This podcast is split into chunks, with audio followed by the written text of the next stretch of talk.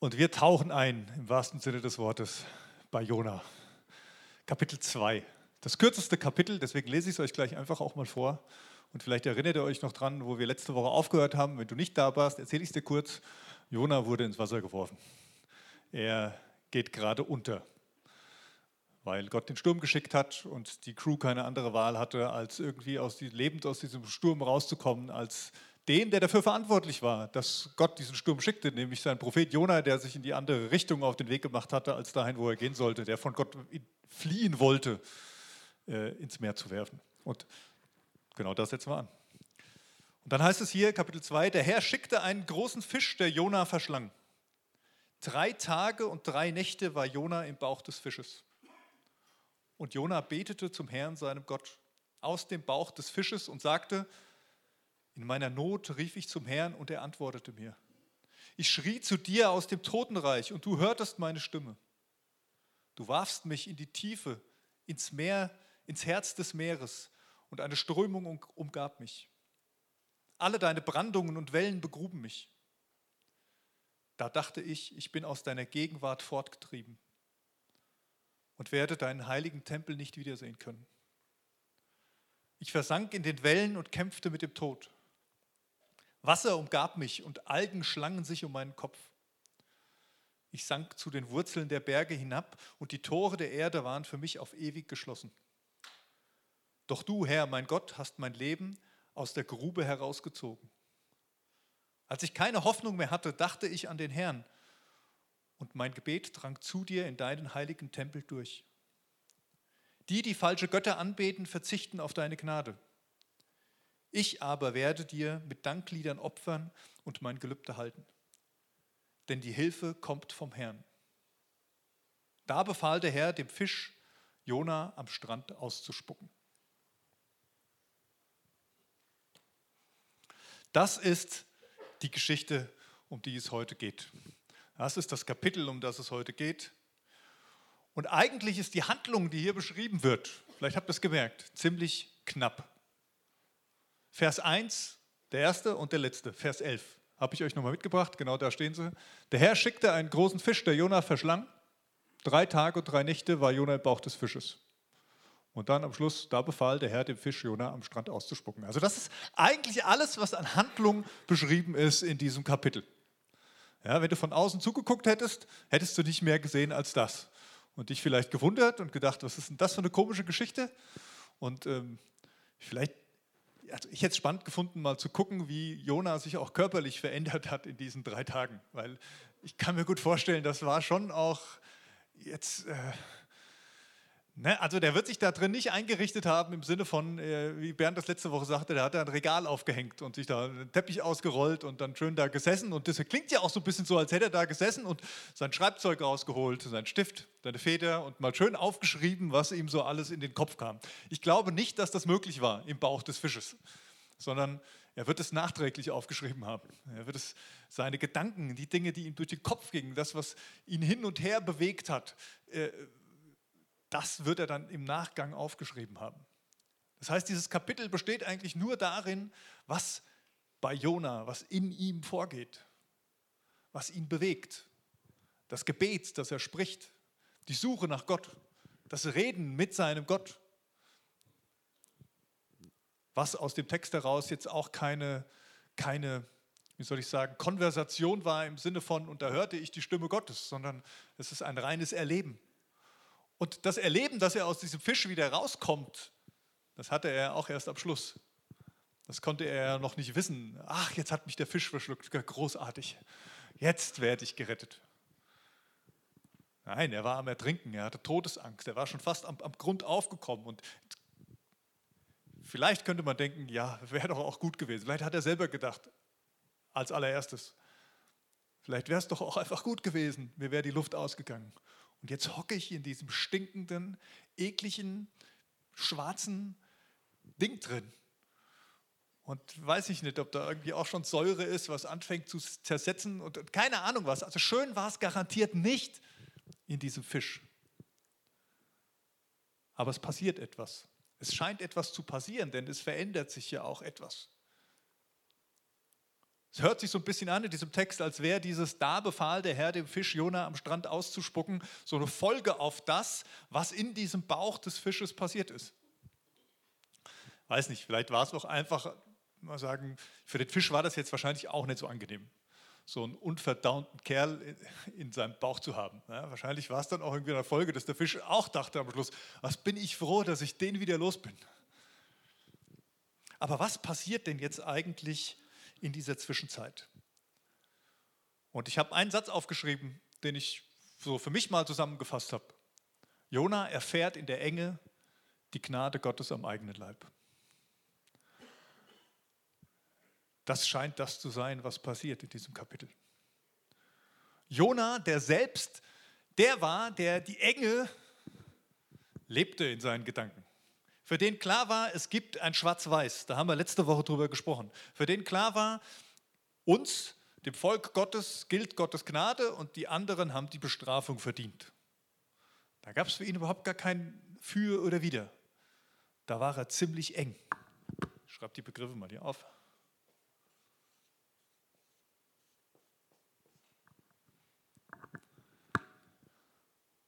Und er wird jetzt von Gott so richtig in die Enge geführt.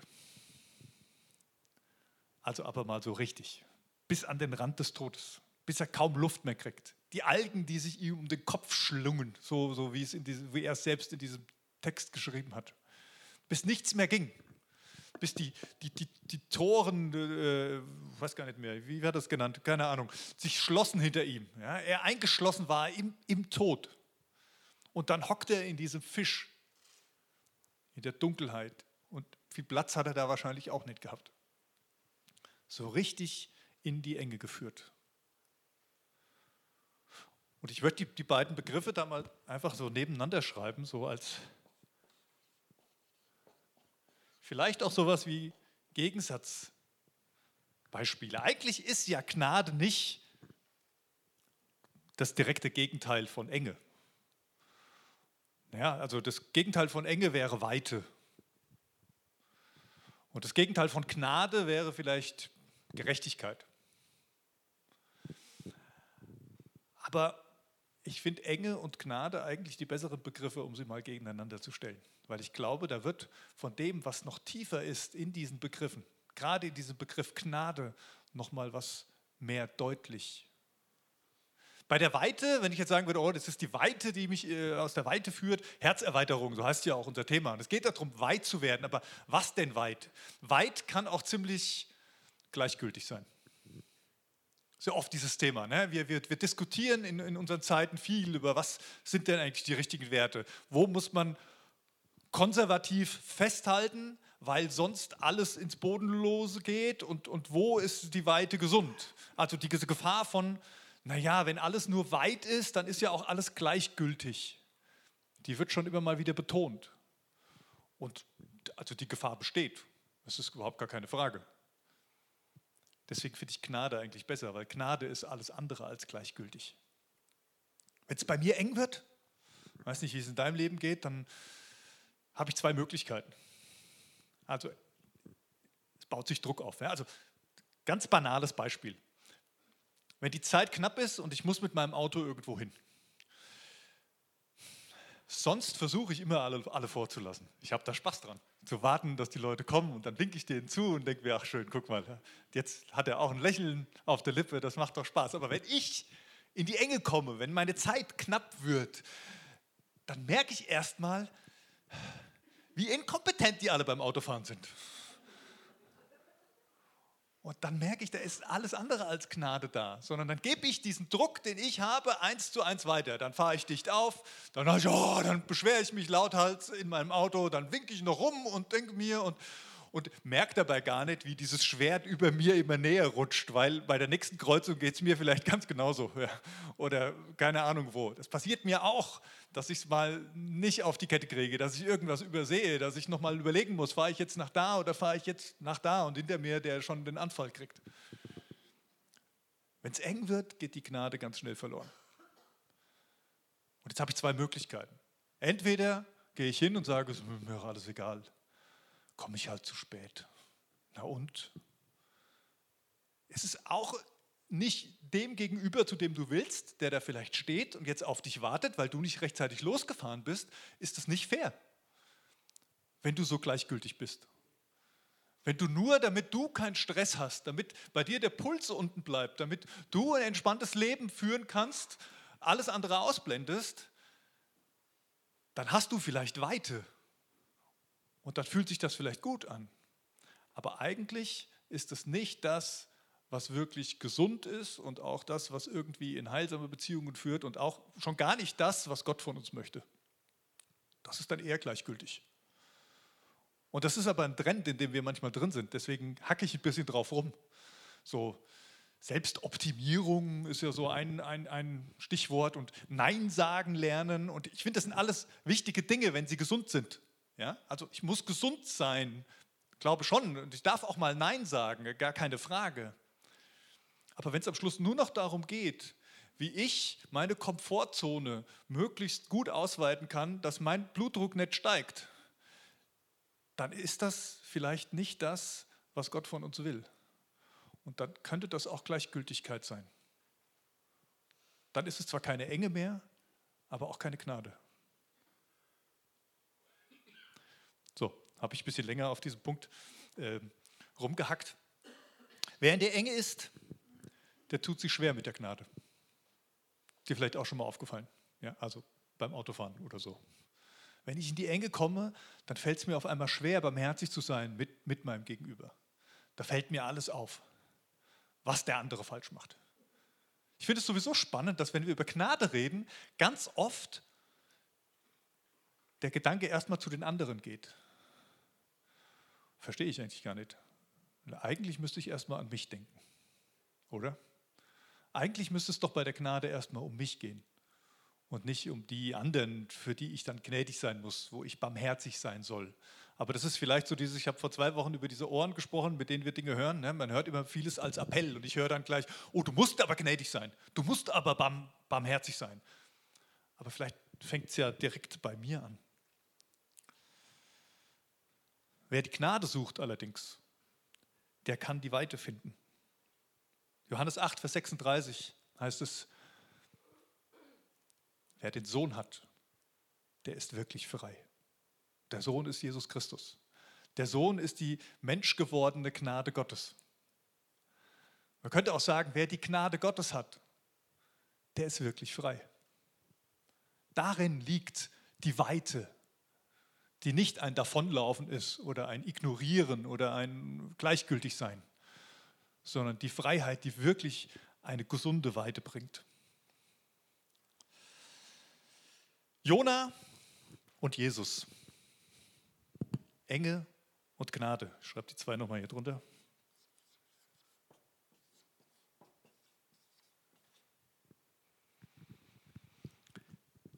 Die haben manches gemeinsam, die beiden. Ja?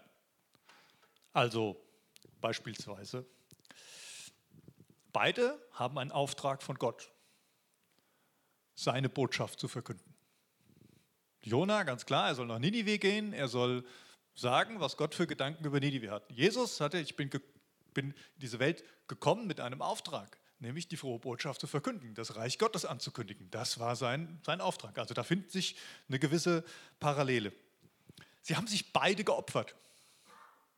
Ja, da hängt ein bisschen der Vergleich. Aber fangen wir mal so an. Ja. Jona opfert sich letztendlich für seine Schiffscrew und sagt, werft mich ins Wasser, lasst mich untergehen, dann wird der Sturm aufhören und ihr werdet Frieden finden. Und, und genauso passiert es ja auch. Ja.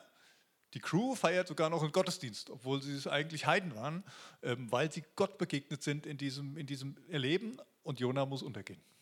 Und Jesus, klar, Jesus hat sich am Kreuz von Golgatha für die Menschen geopfert damit wir die Freiheit haben können, damit wir die Gnade erleben können, damit wir Zugang zu Gott haben, damit wir die Nähe Gottes erleben können, damit wir ewiges Leben haben können. Beide sind drei Tage tot. Jona ja nicht wirklich. Er empfindet so, als hätten sich die Pforten der Erde schon hinter ihm geschlossen, als wäre er tot gewesen in diesem Bauch. Jesus war tot Jesus ist gestorben. Er ist hinabgestiegen in das Reich des Todes. So bekennen wir es in unserem Glaubensbekenntnis. Und Jesus selbst, Matthäus 12, Vers, Vers 40, bezieht sich auf Jona und sagt, so wie Jona drei Tage lang im Bauch des Fisches war, so wird auch der Menschensohn, also er, der Messias, drei Tage lang im Reich der Toten sein und dann wieder auferstehen. Also auch da gibt es eine Parallele, die sogar Jesus selbst zieht zwischen ihm und Jona. Und beide spüren etwas von Gottverlassenheit. Jona beschreibt das hier im Bauch des Fisches. Ich hatte Angst, aus deiner Nähe herausgerissen zu sein. Ich hatte Angst, Gott, dass du mich verlassen hast. Ich hatte Angst, dass ich deinen Tempel nie wieder sehen werde. Das war der, der, die Gegenwart Gottes, das war der, der Platz, wo man Gott begegnete, im Tempel, da wohnte Gott. Und Jesus hängt am Kreuz und sagt, mein Gott, mein Gott, warum hast du mich verlassen? Er spürt diese Gottverlassenheit auch. Bei Jesus war sie wirklich da. Ne? Also dann heißt es ja, als Jesus starb, der Tempel im Vorhang zerriss. Und als die Leute rein sind und geguckt haben, war kein Gott mehr drin. Das ist spannend. Jona hält an diesem Tempel noch fest. Er sagt, ich will wieder diesen Tempel. Dieser Tempel ist das Ziel. Da, wo nur der rein darf, der eigentlich, äh, naja, wie soll ich sagen, gerecht genug ist, um Gott zu begegnen. Und als Jesus stirbt, als er diese Gottverlassenheit spürt, da geht Gott aus diesem Tempel raus. Da verlässt er diesen Tempel. Es gibt nämlich auch Unterschiede zwischen beiden. Man ganz davon abgesehen, dass Jona einfach nur ein Mensch ist und Jesus Gottes Sohn. Das ist wahrscheinlich der gewaltigste Unterschied. Und es gibt aber noch ein paar mehr. Jona war selbst schuld an seiner Situation. Jesus war ohne Schuld. Jesus starb wirklich am Kreuz von Golgatha. Jona hat sich nur so gefühlt, als würde er sterben. War bestimmt nah dran, aber Jona fühlt sich als Opfer. Kommen wir gleich nochmal drauf. Und Jesus wurde wirklich das Opfer.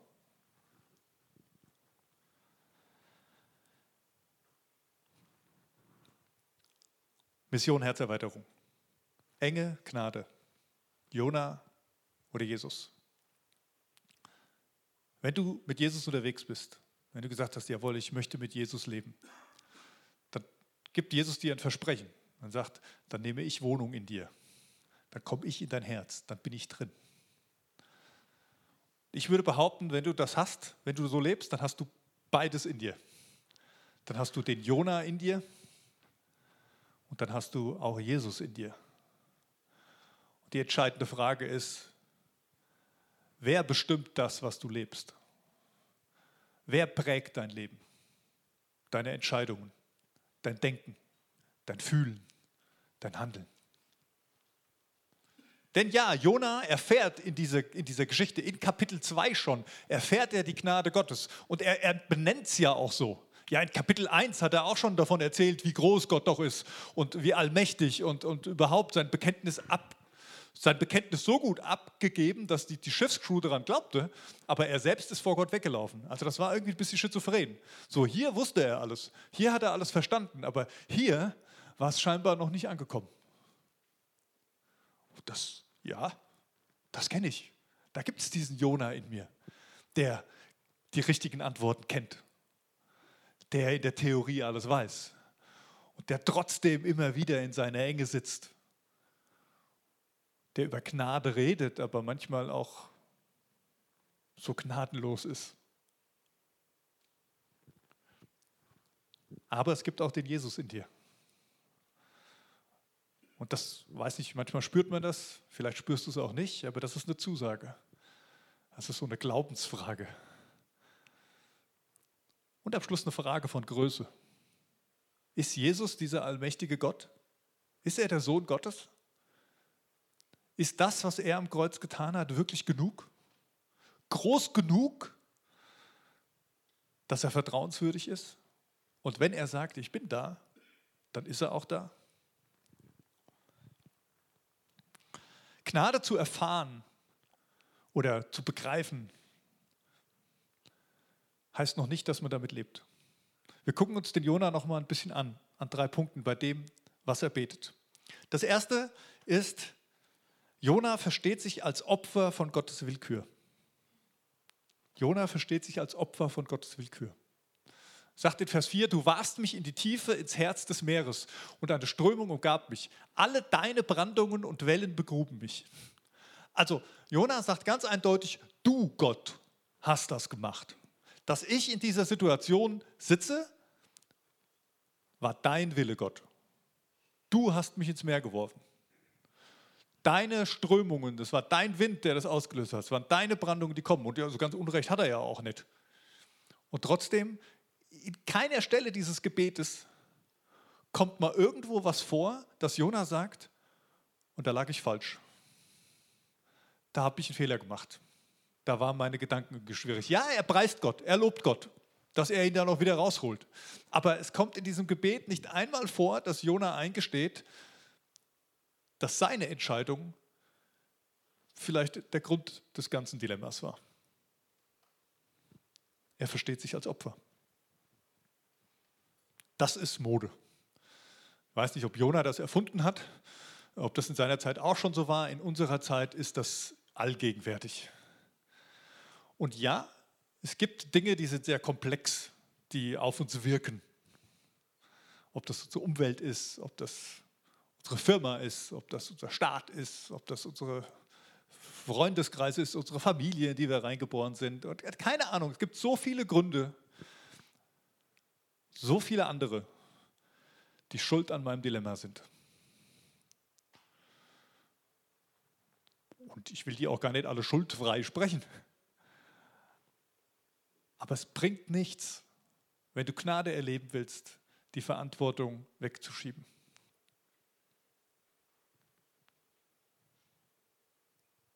Sind wir Opfer Gottes Willkür? Ist eine Frage, die darfst du für, dir, für dich mal mitnehmen. Wo stehst du in dieser Gleichung? Wo stehst du in dieser Geschichte? Und mein erster Gedanke ist, übernimm die Verantwortung für dich.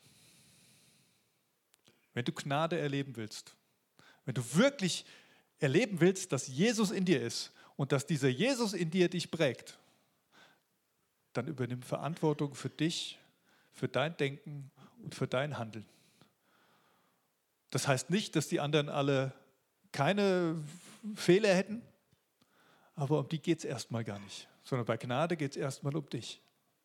Und nimm es an, dass du mit deinem Versagen, klingt hochtrabend, ne? aber mit deinen Fehlern, mit deinem Verschulden von deiner Situation Gnade brauchst und Gnade bekommst.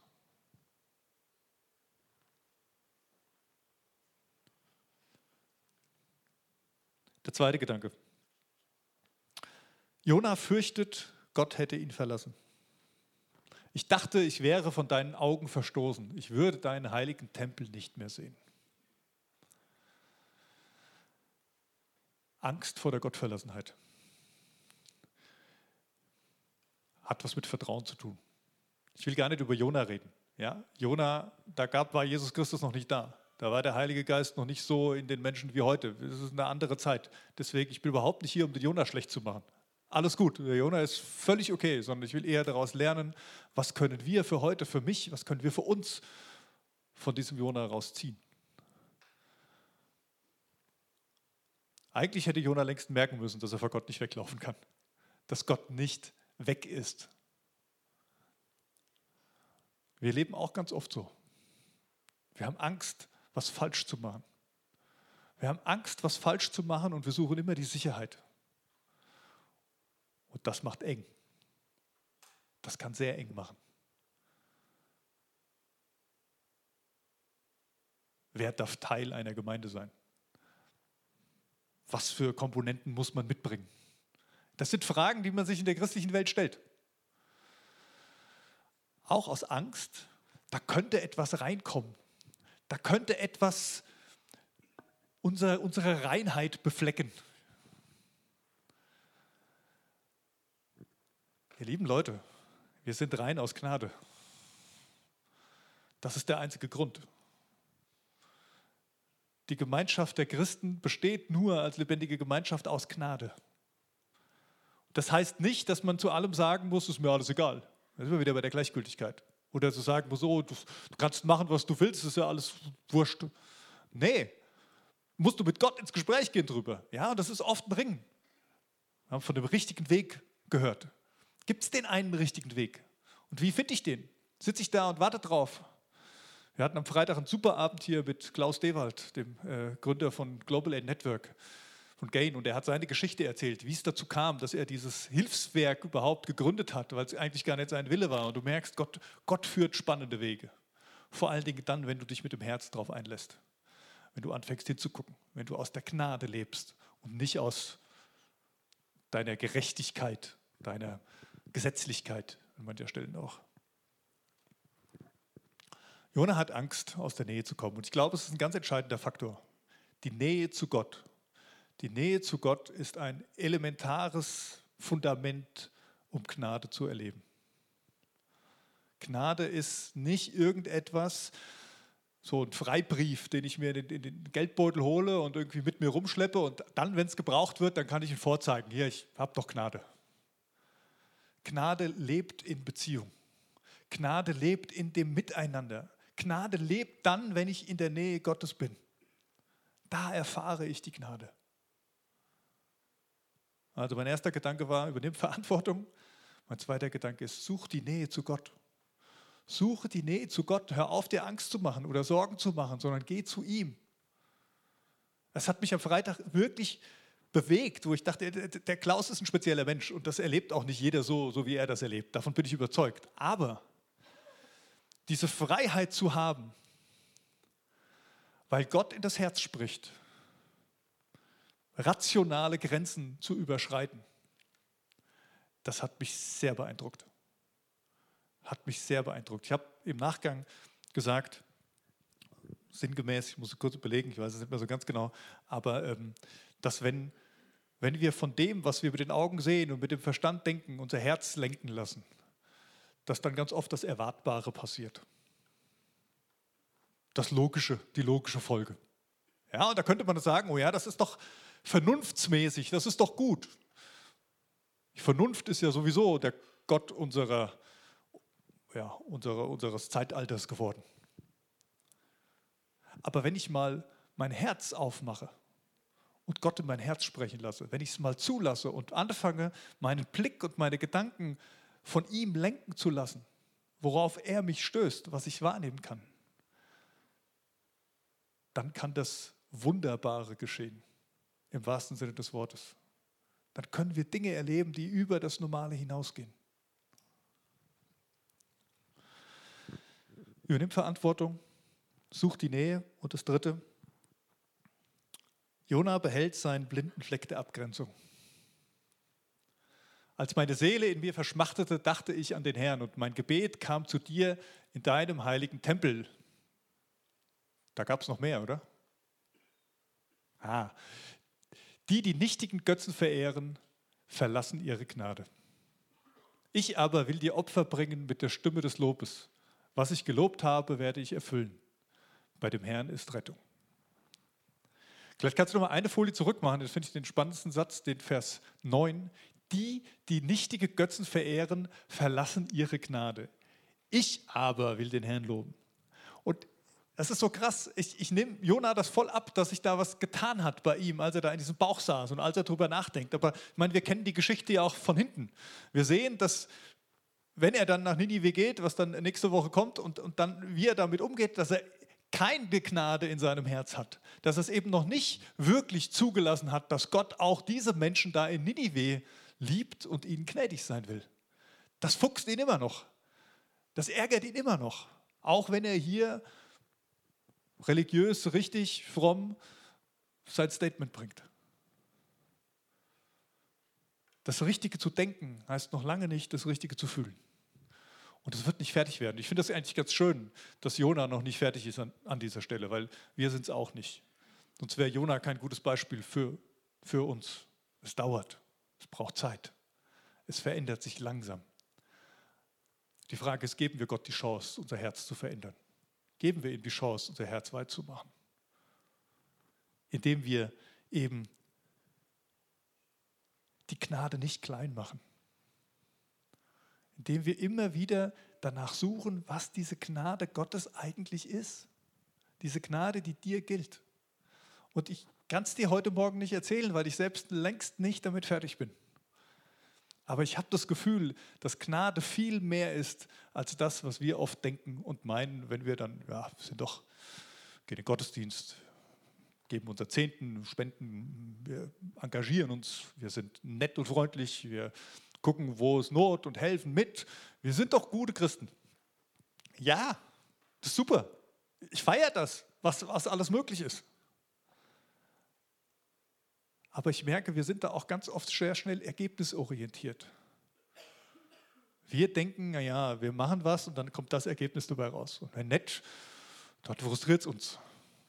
Und überhaupt, die Entscheidung für Jesus Christus, da ist ja, ist ja ergebnisorientiert. Ne? Also, sonst komme ich ja ins Gericht Gottes und da will ich auf der richtigen Seite stehen und das irgendwann das ewige Leben haben. Und deswegen treffe ich eine logische Entscheidung, dass ich bei Gott sein kann. Ja, da ist nichts falsch dran. Aber ich befürchte, das ist nicht das komplette Evangelium. Und ich befürchte, das ist nicht die Ganzheit der Gnade, sondern da gibt es deutlich mehr. Etwas, was das Potenzial hat, dich aus deiner Enge herauszuholen. Und dabei fängt Gnade erstmal nicht an mit dem, ob ich den anderen jetzt verurteile oder nicht, sondern das fängt bei mir an. Dass ich verantwortlich mit mir umgehe und mich anschaue, mich ins Lichte Gottes stelle und wahrnehme, was da für Schattenseiten sind. Und dann nicht mich in Sack und Asche stecke und mich geisele, weil ich so schlecht bin. Aber auch nicht das einfach unter den Teppich kehre, weil es mir egal ist und weil ich ja sowieso gerettet bin, sondern es aushalte, es Gott hinzuhalten dass er mit seiner Gnade an mir arbeiten kann. Dass ich mehr und mehr lerne, mich selbst anzunehmen.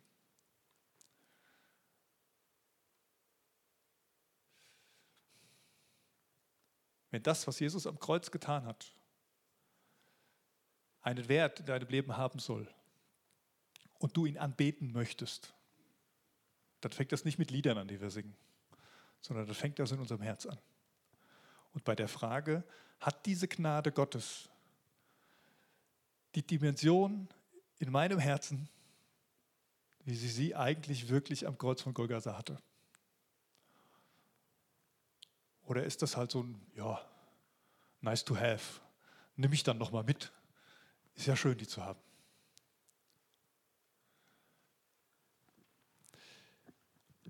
Einer ein Mann, über den ich letzte Woche bei dem Hoffnungsabend in Kirchgönz kurz gesprochen habe. Oh, diese Uhr da hinten verwirrt mich sehr. Entschuldigung, dass ich da gerade drauf gucke. Ah ja, ist gut. Da steht äh, 12.37 Uhr, ich das nur mal so. Das war jetzt doch sehr wunderbar gewesen. Ähm, ist John Newton wir haben über Hoffnung gesprochen in, in, in Kirchgönz letzte Woche. Und John Newton, ich weiß nicht, ob ihr den kennt, der ist ein, ein Pfarrer gewesen, ein anglikanischer, anglikanischer Pfarrer, der ein bisschen über Unwege dahin gekommen ist, der nämlich vorher äh, die Fußstapfen seines Vaters getreten ist und bei der, bei der Royal Navy sozusagen äh, angefangen hat. Ähm, als Seefahrer und ist dann aber unehrenhaft und Militär entlassen worden. Das war dann nicht so ganz glücklich und ist am Schluss als ja, Schiffskapitän auf einem Sklavenschiff gelandet und hat entsprechend von Afrika nach Nordamerika eben Menschen verschifft auf sehr unwürdigen, unmenschlichen Zuständen.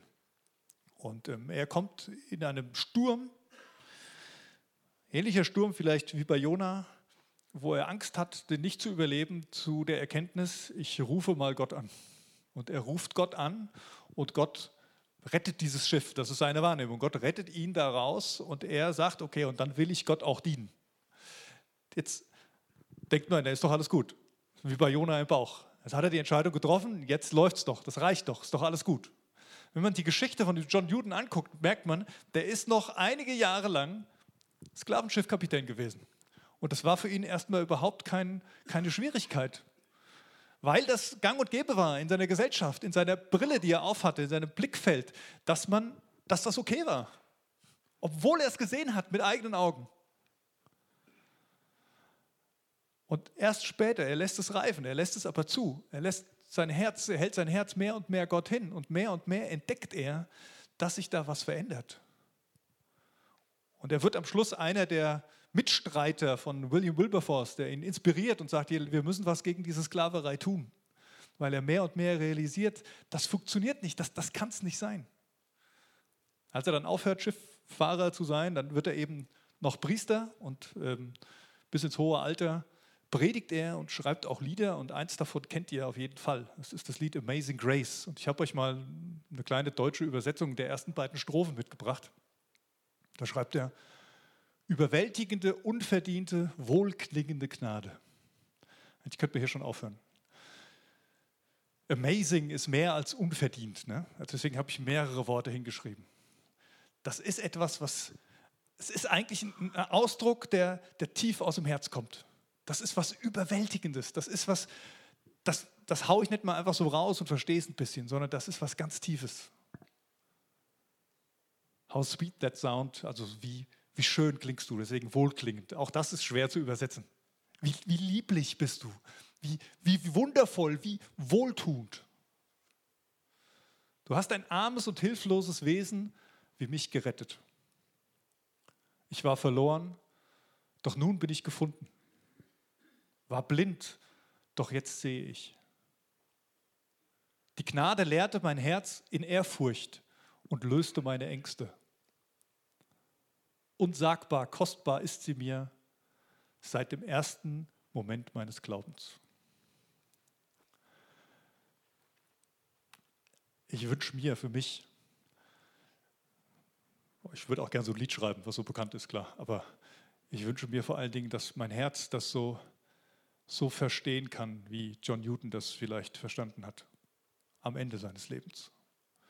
Und das, weil er nicht aufgehört hat, weil er nicht gesagt hat, oh, okay, gut, habe ich mich entschieden für, für, für Gott, ich habe einmal Gnade erlebt, dann ist doch alles gut, sondern er hat die Gnade in seinem Leben, in seinem Herz zugelassen und sie wachsen lassen. Das wünsche ich uns allen, dass diese Gnade in unserem Herz wächst.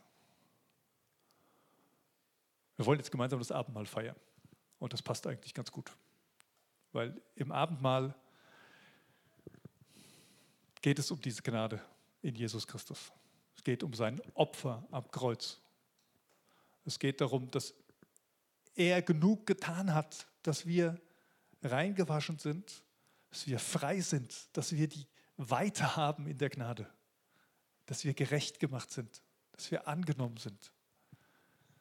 Es geht darum, diese Liebe aufzunehmen in, in unser Herz und indem wir Brot und Weinsaft zu uns nehmen, es in uns aufnehmen, zu sagen, ich möchte, dass der Jesus in mir die Kontrolle hat.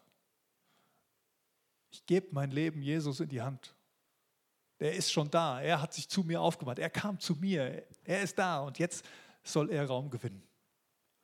Und ich möchte, dass der Jona in mir nicht der Bestimmer ist. Der wird immer mal wieder auftauchen.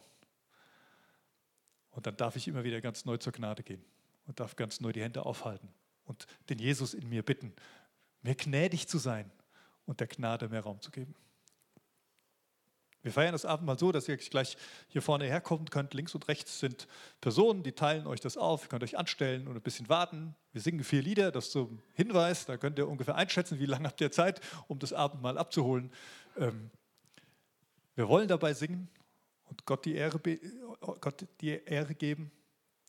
Und ich lade dich ein, einfach, wenn du sagen kannst, ja, ich möchte das, ich möchte dem Jesus in mir mehr Raum geben. Ich möchte, dass die Gnade den Umfang gewinnt, den sie eigentlich hat in meinem Leben. Dann bist du eingeladen, nach vorne zu kommen und das Abendmahl zu feiern und zu empfangen. Wir feiern das so, wie Jesus es mit seinen Jüngern gefeiert hat, in der Nacht, als er verraten wurde. Da hat er das Brot genommen, er hat es Gott gedankt, er hat es gebrochen, hat seinen Jüngern gegeben und gesagt, das ist mein Leib der für euch hingegeben wurde, der für euch ans Kreuz geschlagen wurde. Und er hat den Kelch genommen mit dem Wein und hat gesagt, und das ist mein Blut. Trinkt alle draus.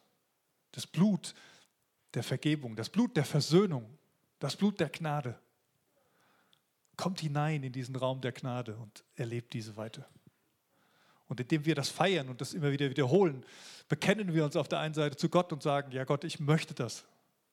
Ich möchte das und ich stehe dazu. Ich stehe zu dir. Mein Leben gehört dir. Und auf der anderen Seite halten wir die Hand auf und sagen, und jetzt, jetzt komm, komm mit deiner Gnade und hilf mir zu wachsen, dass mein Herz immer weiter wird.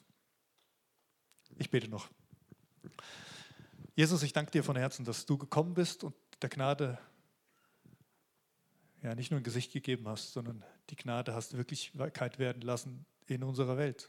Dass du den Zugang geschaffen hast, dass du wirklich dich geopfert hast, weil es Gottes Wille war.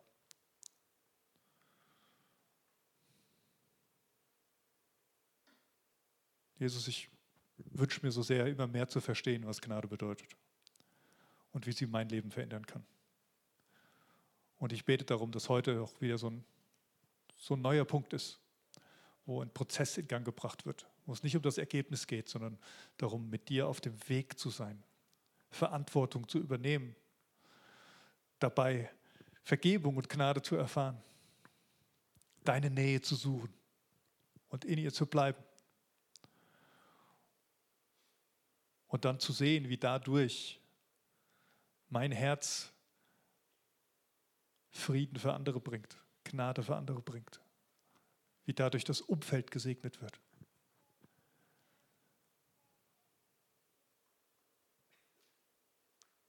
Erfüll du uns. Erfüll du uns mit deiner Gnade.